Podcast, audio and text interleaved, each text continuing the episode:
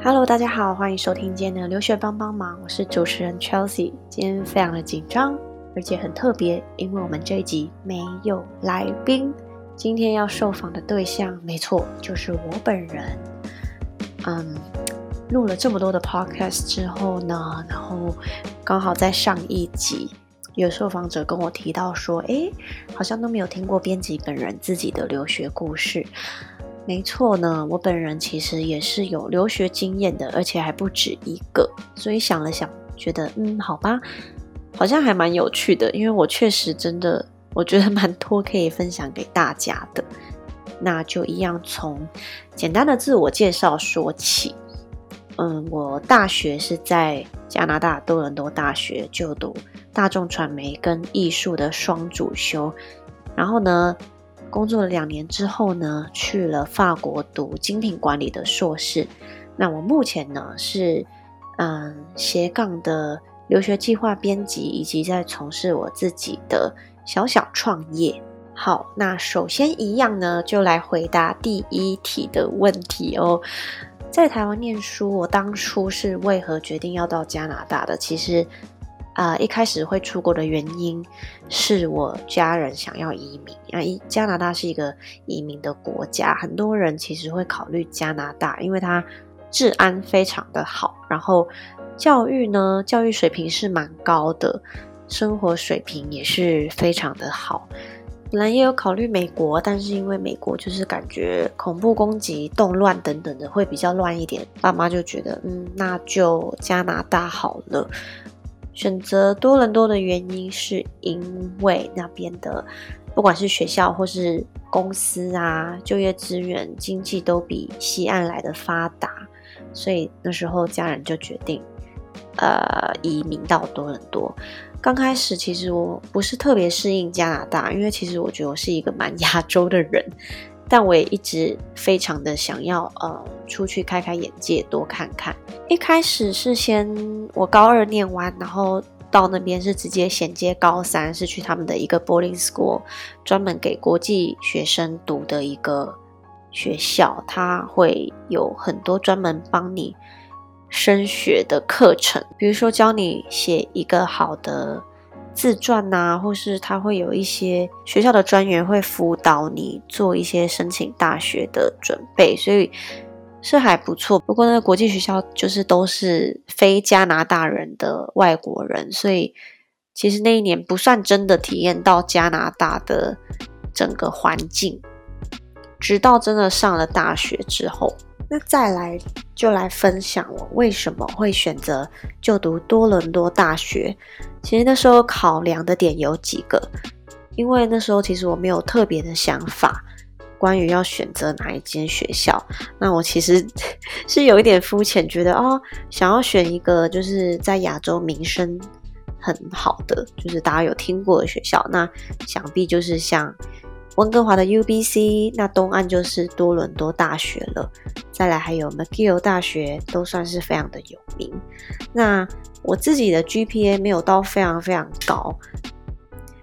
加拿大的申请其实并不难，它主要是看你高三的这个 Grade Twelve 的学校成绩，那不会像美国需要考一个 SAT 的考试。国际学生就是准备好你的雅思成绩或是托福成绩。那我当时是有去。查一些资料，然后感觉好像雅思比较容易，因为托福它考的题目据说是比较学术性的。那我个人觉得我不是很会背一些很学术的东西，我觉得我可以呃讲一些比较实用的英文，比如说我的口语就会来的比啊读跟写还好。所以那时候雅思呢，它的口试是跟真人的一对一对谈。那托福比较不一样的是，直接有一个语音打录机，你直接对着麦克风录下你的语音回答，就是稍微我会觉得比较死板。那我觉得我反而是跟真人的对话的交流，我会表现的比较好。所以我觉得选择雅思或托福也是很看你个人的一个个性。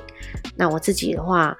会觉得，诶，我的口语比较吃香，所以后来也确实，我我我考了三次雅思，因为就是我就看多伦多大学需要六点五的成绩，我记得很清楚，那时候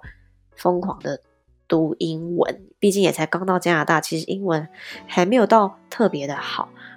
那六点五分对我来讲就有一点吃紧，我前两次都是刚好六分，差一点点。但是因为我又很想要上多伦多大学，因为就听说它的校园很美呀，然后有三个分校啊，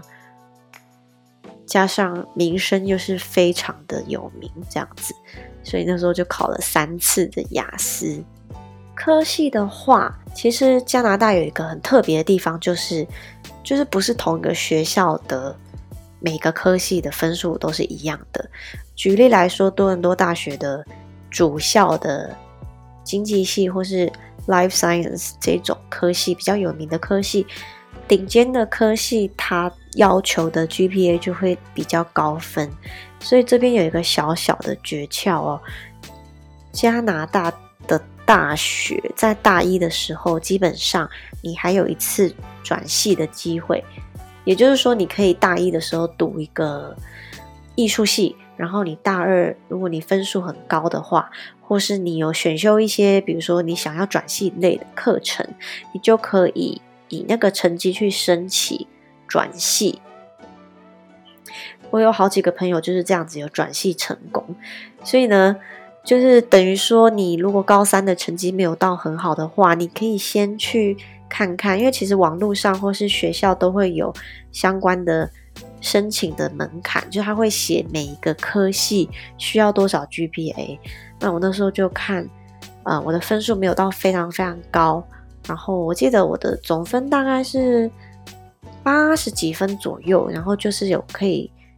可以去，那我想要的系就是大概是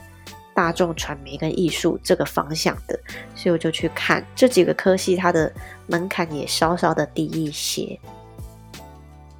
那我有一些朋友也是，他先以一个比较容易进去的艺术系申请，然后进去之后，他可能再转到他想读的上课的系。我觉得这也是一个蛮聪明的方法，所以大家可以参考。因为加拿大的好处是，它其实进去大学非常的容易，是毕业会比较难。因为加拿大的大学其实它的课程量跟作业量是非常的吃紧的，而且。老师是非常用心在上课，他不是不会让你就是很好混成毕业。那再来就来介绍我的科系好了，我是双主修一个科系叫 CCIT，它的全名非常的长，是啊 Communication Culture and Information Technology。简单来说就是台湾的大众艺术传媒系、大传系这样子。那另外一个就是 Art and Art History，这就比较简单，就是艺术与艺术史。那为什么要选择双主修呢？其实并不是我特别厉害，因为那边很很酷的是双主修的毕业的门槛是 either 你要有双主修，或者是你要有一个 specialist，specialist 是专精的科系，就是。专修一个科系，那其实你专修 specialist 的话，它其实会比较难。大传系的专修的话，它会学更多、更深入的课程，更专精的课程。那它对 GPA 的要求其实会更高。双主修的话，因为你有两个 major，所以它相对两个 major 学的课的内容会比较浅一些些。就是因为你两边都要同时学嘛，所以相对会容易一些些，那门槛也会稍微低一些些。那刚好我个人呢对大船跟艺术都非常有兴趣，那我就选择了这两个科系做双主修。事实上，我觉得真的蛮好玩的，因为这两个科系刚好都有跟呃一个非常有名的。动画艺术学校 Sheridan College 合作，所以我是两个学校两边跑，就是有时候一些艺术的课程会在那个 college 上，有一些比较 literature 的课程，比较文学的课程就会在主校上课。我觉得加拿大的上课风气非常的好，非常的严谨，他们是一个很注重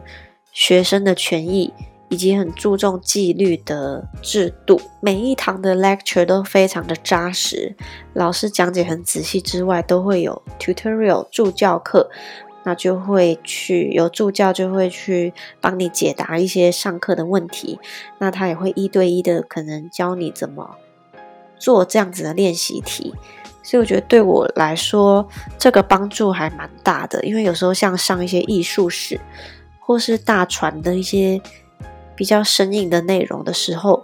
助教课的帮助对我来讲，我就觉得蛮实用的。那老师上课也很注重参与，你有没有参与这个 involve 进去整个课程？所以他也很注重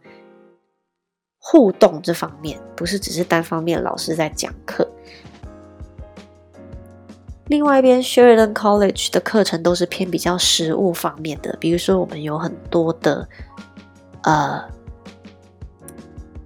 画画、水彩、素描、雕塑、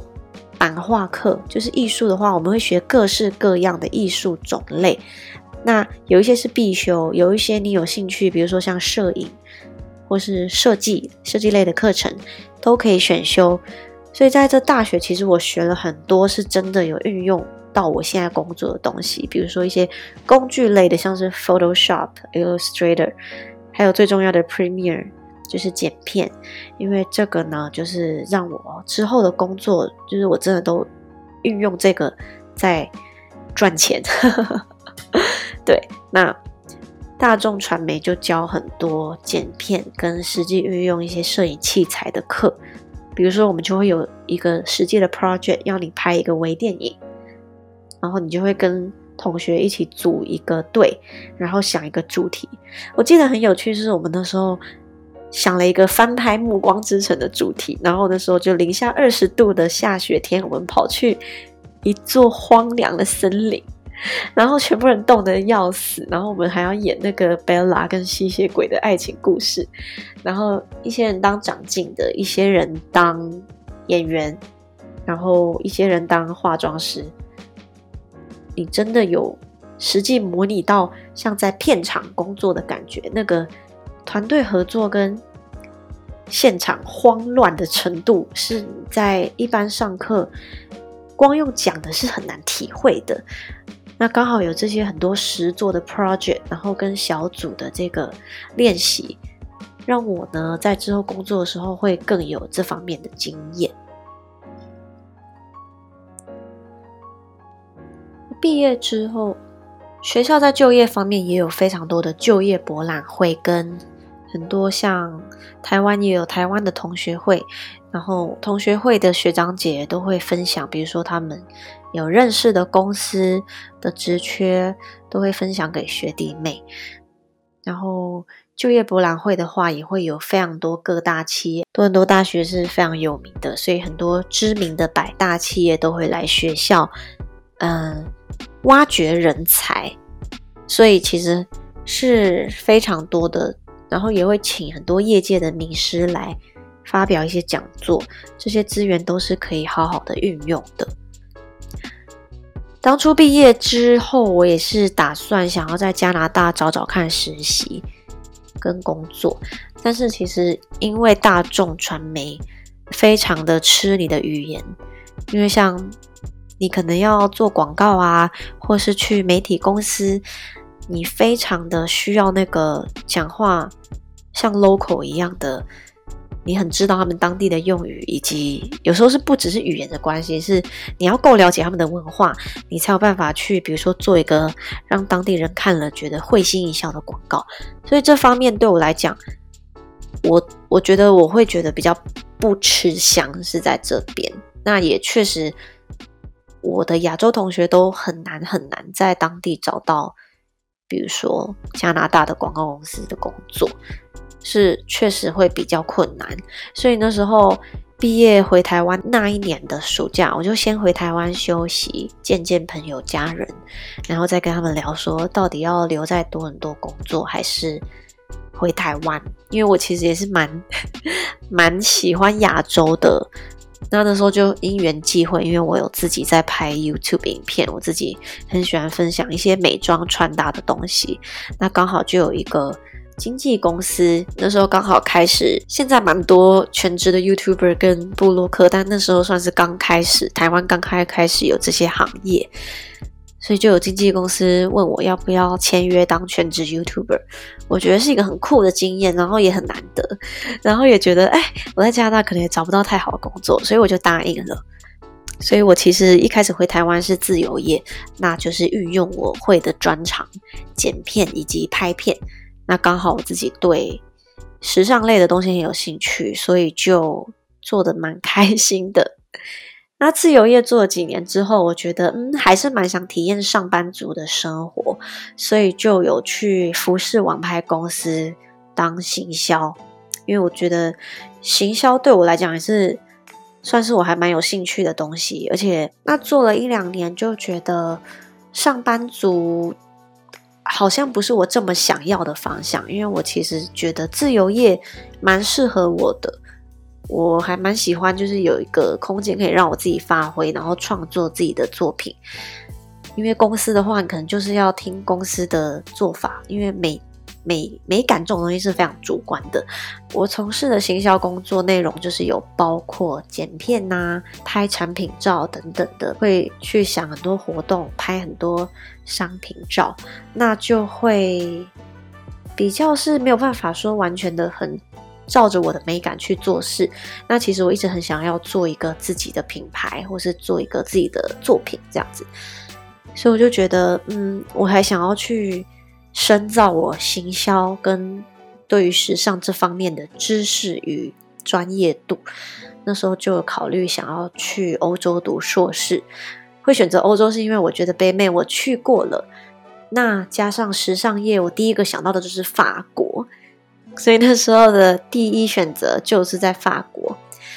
然后后来也有考虑英国，是因为英国有一个很有名的学校是 UAL。伦敦艺术大学，伦艺大是也是一个名声非常响亮的学校，所以我就两间都有申请。那法国我是申请 ESEG，也就是我后来读的学校 IESEG。那最后呢，会选择法国 ESEC 读精品管理硕士，是因为后来发现英国的申请手续就已经非常的繁杂跟严谨。然后我后来就有查资料，发现其实英国的学校，尤其是 UAL，它的学习方式是非常的 academic 的，就是很讲究学术、呃理论的。那我就会觉得，因为我我我喜欢的东西是比较活的，其实要我死背或是读一些理论的话，我会觉得比较枯燥而且困难。那也觉得，其实我比较想要的是，真的可以有多一点实作的内容。法国的学校就是比较偏实物内容的，这点是我觉得比较符合我想要学的东西，所以我就先放弃了英。而且法国的这个上课的方式就真的很弹性，这也体现了在他们的面试过程。那时候，呃，申请过程就已经非常的，我觉得算是蛮简单的。本来想找代办，后来发现。学校网站都有英文，然后做的很简单易懂，所以我觉得大家同学可以自己去想要申请的学校看看他们的网站。我就是直接在上面上传我的呃自我推荐信，还有自传动机信等等的，然后很快就收到录取的回复。基本上我觉得不会到太困难，加上我也有相关的工作经验。再来面试的话，他们会派一个老师来跟我做视讯的面试。那时候我非常的紧张，结果面试的时候是一个很和蔼的一个印度的教授，基本上是问你，呃，想要来读书的一些动机，以及简单介绍我之前的工作背景。我觉得算是蛮轻松自在的一个。他不是想要考倒你的感觉，所以我就觉得，哎，这个学校感觉，嗯，会让我真的有想要学东西的动力。因为如果是反而是太严谨、太那个，我反而会觉得很很有压力。那 ESEC 在法国当地的商学院排名也是非常非常的好，然后它也是第一家有开设英文授课的硕士的商学院。加上我有朋友在那边交换过，然后评价都蛮好，所以就选择了这一间。然后他们说是只要读一年，这是我觉得非常好的地方，因为我已经工作了两三年了，所以呢也二十五、二十六岁了，就觉得有一点老。我就想要找一个只要读一年的学校，那英国也是啦，英国大部分的硕士也只要一年。那这边呢，我觉得也可以提醒大家，因为我后来去了才知道，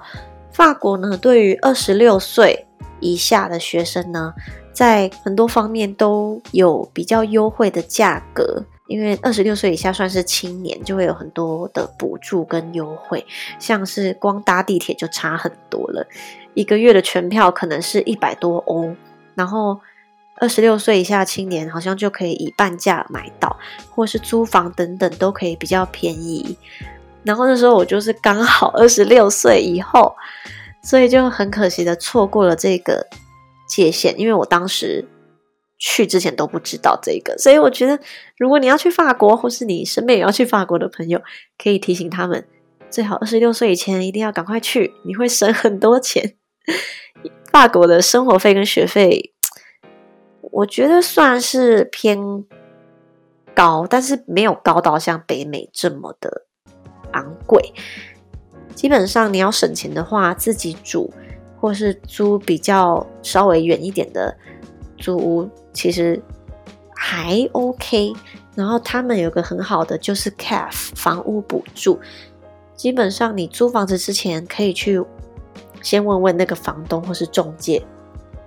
这间租屋有没有 CAF 房屋补助？基本上都会有。那关于我读的这个科系 Fashion Management，它是精品时尚管理的科系，我还蛮喜欢它上课的内容编排的。我们分上下两个学期，那上学期就是着重在比较偏理论、学术一点的内容，比如说时尚品牌的历史，比如说精品迪奥啊、Gucci 它的。品牌史以及它的整个品牌理念，那也会有像是比较商业的课程，也就是我很想学的，因为之前都没有接触过比较商业的内容，比如说怎么帮一个品牌 branding、品牌行销该怎么做，以及创业的一些课程。我们还有一堂课是专门教品牌的永续经营，我觉得这个也蛮重要的，因为现在很多品牌开始要往永续发展、永续经营来。来操作，那也会教一个公司的商业模式该如何运作，还有商业的法律等等的。因为是一个比较广的科系，所以它的课程是比较广，就是有关于行销商业都会有接触到一些些。虽然说比较入门，但是也让我有一个大概的概念来了解，来有一些商业的知识。那下学期的课就是比较好玩，就是很多像是 pattern making，就是会教我们怎么设计一个印花，或是教我们认识布料。那我们也有很多 workshop，就是实地的老师会实地的带我们去走访，比如说参观。印象最深刻就是有参观一个迪奥的刺绣的工厂，里面就真的看到手工的刺绣的女工。一针一线的在缝那个衣服上面的珍珠啊，或是刺绣的作品，我就觉得非常的震撼。可以看到精品是如何一笔一画的被制造出来，然后也了解到他们其中的价值以及商业性。那 ESEC 我觉得蛮好的是，它有附免费的法文课程，它会先把我们。分级，那如果有些人先学过法文的，可能就可以直接到中级开始学。那我是只有学一点点，所以我是从初级开始。那老师都是法国人，他也会很有耐心的带你从最简单的开始教你。那刚好有刚好你又在那个环境，然后我们的课程设计也很有趣。老师有时候知道你可能坐在教室听这些很无聊，有时候有一些作业就是会。实际叫我们去街上，比如说做一个路人的调查，然后要我们用法文问路人问题，就是简单的对话，蛮好笑的。然后或是有一个那个简单的城市的 tour，老师会带着我们去走访，呃，看一下巴黎的景观，或是介绍一下当地的博物馆。这个蛮好的，因为刚好大家都是国际学生，也顺便的认识了巴黎跟法国的这个文化。所以在法国的这个硕士，我觉得对我在之后回台湾的工作帮助也是蛮大的，因为我比较会有一些商业的概念。那说到在法国当地的生活，我觉得这有很多可以讲的。因为呢，我当初就是对法国有太多的想象。我觉得真的，如果你去一个国家，对它有太多的预设立场，或是呃把它幻想的太美好，可能就真的会失落，更多的失落，你知道吗？因为那时候我就觉得，哦，巴黎很浪漫，很。我不知道是可能是因为我双鱼座特别感性吧，我就觉得一定要去巴黎看看哇，在巴黎读书的感觉一定很棒，就是下课就可以去塞纳河畔走走，然后看巴黎铁塔啊，喝着红酒，很惬意。确实这方面我真的也有做到，然后我也觉得哇，真的还蛮棒的。但是除了这个点之外，其他巴黎的很多缺点是我去到当地才发现。原来完全不是那个《Emily in Paris》艾米丽在巴黎影集演的那样子，真的是另外一个世界的感觉。首先，大家应该知道巴黎的地铁其实非常的脏，非常的有一个很难闻的味道。因为巴黎其实非常多的流浪汉，他们贫富差距的问题蛮大的，所以呢，基本上真的有那种路有冻死骨的感觉，就是香榭大道一排的精品店。可是呢，隔一条街或是在角落，就会看到有流浪汉，非常的就是贫穷的坐在路边跟你要钱，整个视觉冲击我觉得是非常非常大的，然后也会让我觉得蛮 shock 的，就觉得哇，我以为的巴黎是很光鲜亮丽，其实是暗藏的许多社会的黑暗面，或是一样跟所有国家一样，都有一些呃弱势或是问题存在，对。然后我那时候就，呃，第一个被巴黎的一些设备给吓到，他们东西很多很老旧，除除了地铁之外，他们都冷气呀，非常非常的旧。然后基本上大楼也都没有电梯，如果有电梯，就是那种百年的那种，还要手拉的，很像小小监狱的电梯，我觉得超恐怖的。因为我的租屋处就是那种电梯，我都很怕它半路会停掉，因为完全是那种。古老就中世纪的那种电梯，我有时候不敢搭，我还直接走楼梯，就觉得呃很怕卡在中间。所以其实跟我想象的那种有点 fancy 的生活差蛮多。大部分的时候，很多都是地铁 delay，或是电梯坏掉，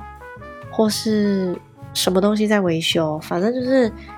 其实是很多衰事的。再来就要讲到巴黎人的效率非常之差。我以为北美的效率已经很差了，到欧洲才发现什么叫做差。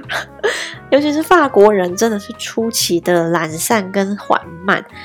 这个我相信很多待过法国的朋友都可以感觉到。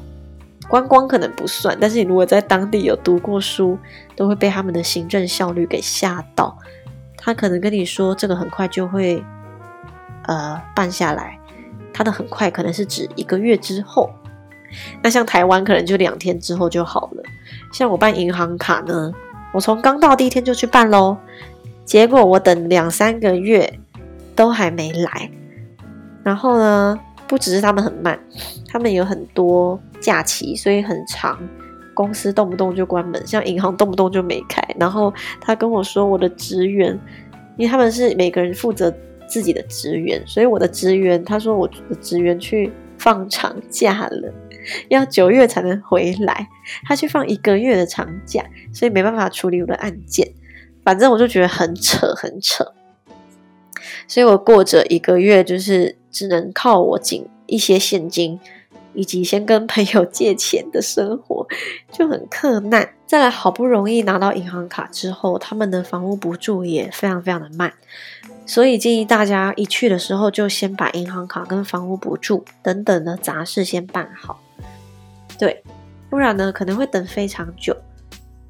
那如果你要去欧洲的话，也是要确保，就是你你也可以先有心理建设，要稍微的对他们有耐心一点，因为他们可能就是真的会非常非常的慢。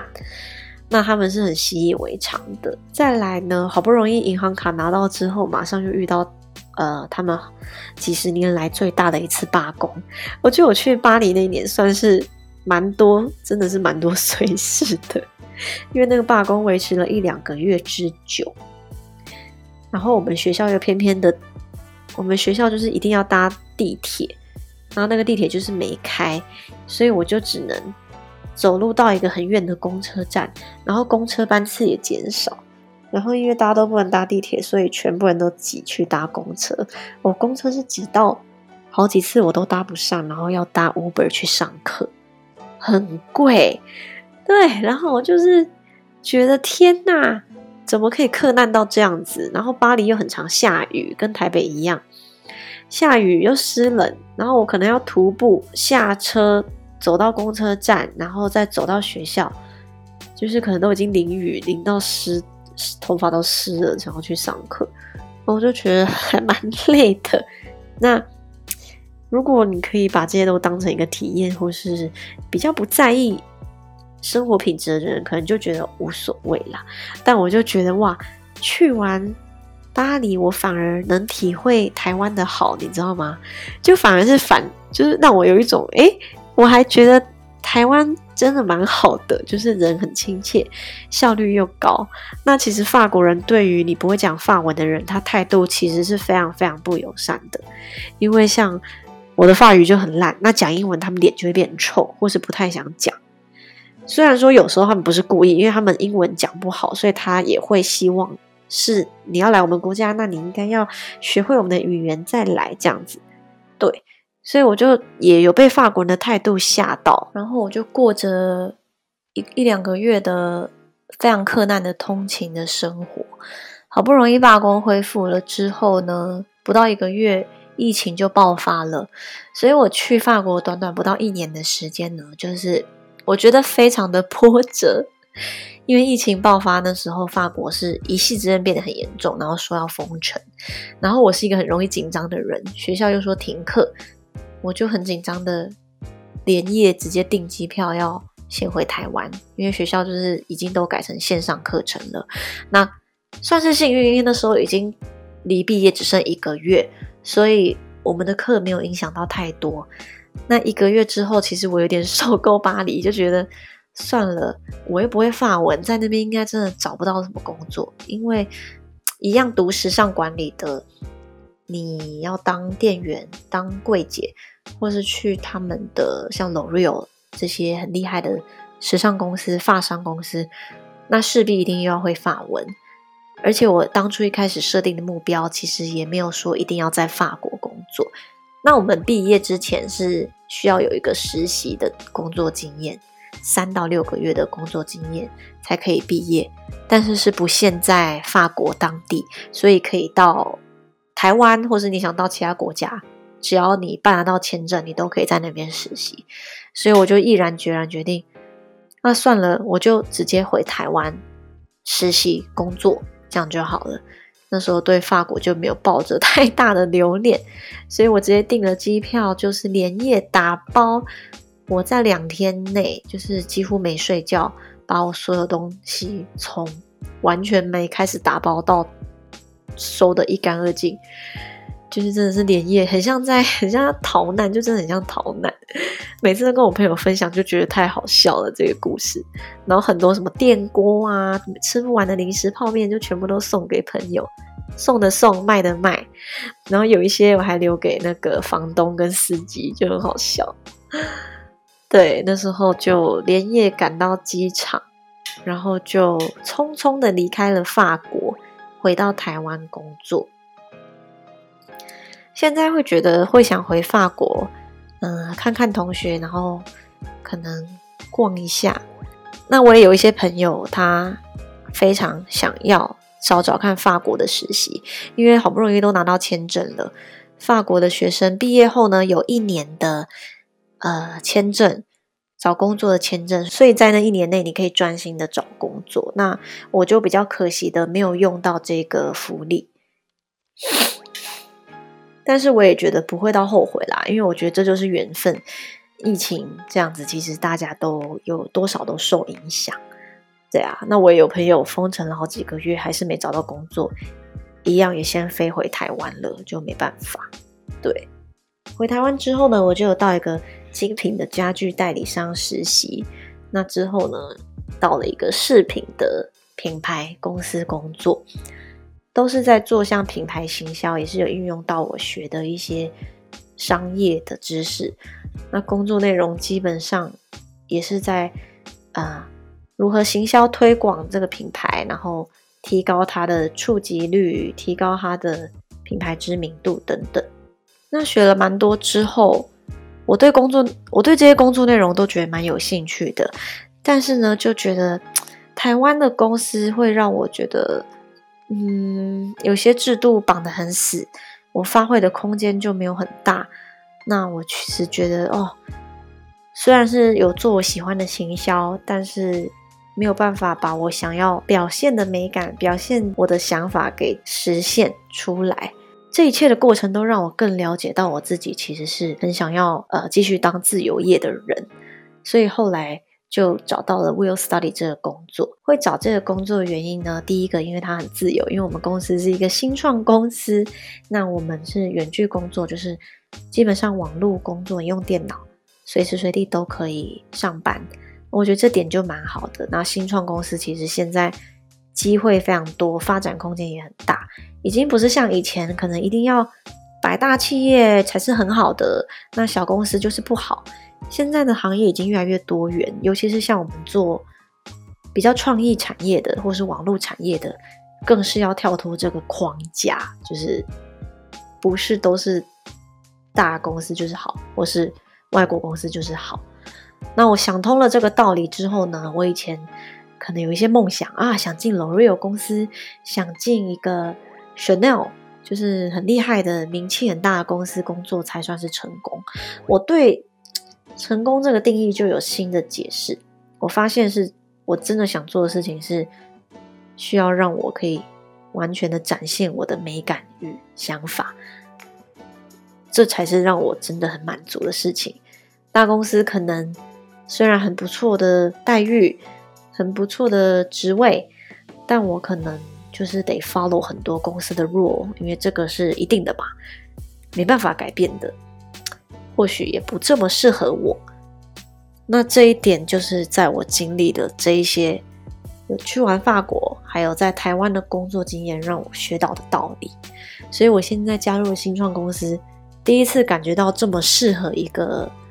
就有一个公司是这么适合我，因为我以前会觉得啊，是不是我不适合上班？为什么我都去的上上班族的工作，我都觉得做的不开心，做的不好。那现在呢，我发现只是因为还没有真的这么了解自己喜欢做的跟擅长做的。那现在呢，我发现做 Will Study 这个编辑，我很喜欢与人沟通。那我自己。读大传系也是因为我很喜欢跟人的互动、跟人的交流，然后可以互相学习。那一方面，我也有比较多自由的时间，可以来继续经营我自己的 YouTube，以及我现在啊，因为自己喜欢 fashion 跟风格穿搭这一类的东西，开始自己有经营自己的选品品牌。那这一切都是结合了我过去的兴趣。以及后来学到的专业知识，包括大学的剪片到硕士的行销方面的知识，都结合了现在的我。所以现在的我对自己的整个职涯规划状态是很满意的。那这样子的斜杠生活，我觉得非常的充实，而且一样非常的忙碌。可是时间是我可以自己去控制。那因为。我姐姐都还在加拿大，然后我有一个远距离的男朋友在南非，所以呃，远距工作可以让我，呃，当然是疫情之后啦，就是可以让我有时候想要出国一下是 OK 的，不会说被公司绑住。所以我觉得，如果像我一样曾经感到迷惘的同学，也可以想想看，思考看看，嗯，人生不一定只有一条路可以选择，它可以有好几种面向，好几种方法，都可以让你感到很开心，甚至更开心。因为我就发现，哎，原来转个弯，我从来没想过我会到一个新创公司，甚至是一个留学教育业，但是呢。尝试之后，发现自己做的比想象中还开心充实。那我一样还是有在做我喜欢的事情，而且是我真的自己喜欢的，呃，服饰风格，不用听公司的。对啊，这个算是出国留学对我比较大的影响，不只是学到的专业，是你真的去开始自发性的思考自己未来的路。可能在台湾。已经很习惯社会对你的期待，父母跟同才都做什么，所以我也要做什么。父母叫你读这个，你就觉得要读这个。我以前也是这样子的。那我后来真的自己出国到法国一个人的时候，开始你要面对很多事情的时候，你才会知道什么东西是让你开心，什么东西是让你啊不想勉强、勉强不来的事情。所以变成说，我最后想要给留学生的建议就是：人生不设限，而且是你自己走出来的。我后来，那当然，我觉得就是也不是我马上一毕业就知道变成现在这样的我，这都是一步一步慢慢来的。所以一开始也不用想太多哦，我一定要去这个公司，我一定不要去做这件事情，都可以去做做看，因为做了你才知道这到底对你是好还不好。我觉得每个工作就跟谈感情一样，都会给你一些收获的，它不可能完全的没帮助，所以你也不会做白工，毕竟工作还是有钱拿的嘛，对不对？最少最少你也是有收入，所以我觉得大家不要太害怕去尝试。对，那后来知道尝试之后发现，哎，上班族对我可能不是那么适合，那我是不是换个跑道？试试看，那就变成了现在的我。所以大家可以勉励自己，就是想想看自己有什么长处，或是喜欢做的事情，发掘自己的潜能，说不定它可以变成你的未来的职业，它可以变成你未来的志向，这都是很好的。那出国不出国，我觉得没有说一定就是好，因为其实我出国只是想要读书。体验那边的生活，到最后其实我都会想回台湾工作，所以我觉得在台湾也是蛮好的。不是说你看一下我刚我刚讲那么多法国的坏话，就是可能也打破了很多人对法国的幻想，但是是事实，台湾真的没有比较不好。那出国是一种选择，但是不是出国的学生都是光鲜亮丽，大家其实都很辛苦的在打拼，在找寻自己未来的路。今天这一集我个人的访谈就到这边了，我应该讲的蛮多了，分享了非常的 detail，那也希望最后有勉励到大家啦，因为对啊，这也是我真的自己非常非常 personal 的心得，很想让大家都可以有一些，我也很希望听完这集的大家可以有一些心得，有让自己思考自己未来的路该是什么样。那谢谢大家今天耐心的听我本人 分享的访谈。如果你们喜欢我们的 podcast，也可以去 follow 我们的 IG 跟 YouTube。那我们就下一集的访谈再见喽，拜拜。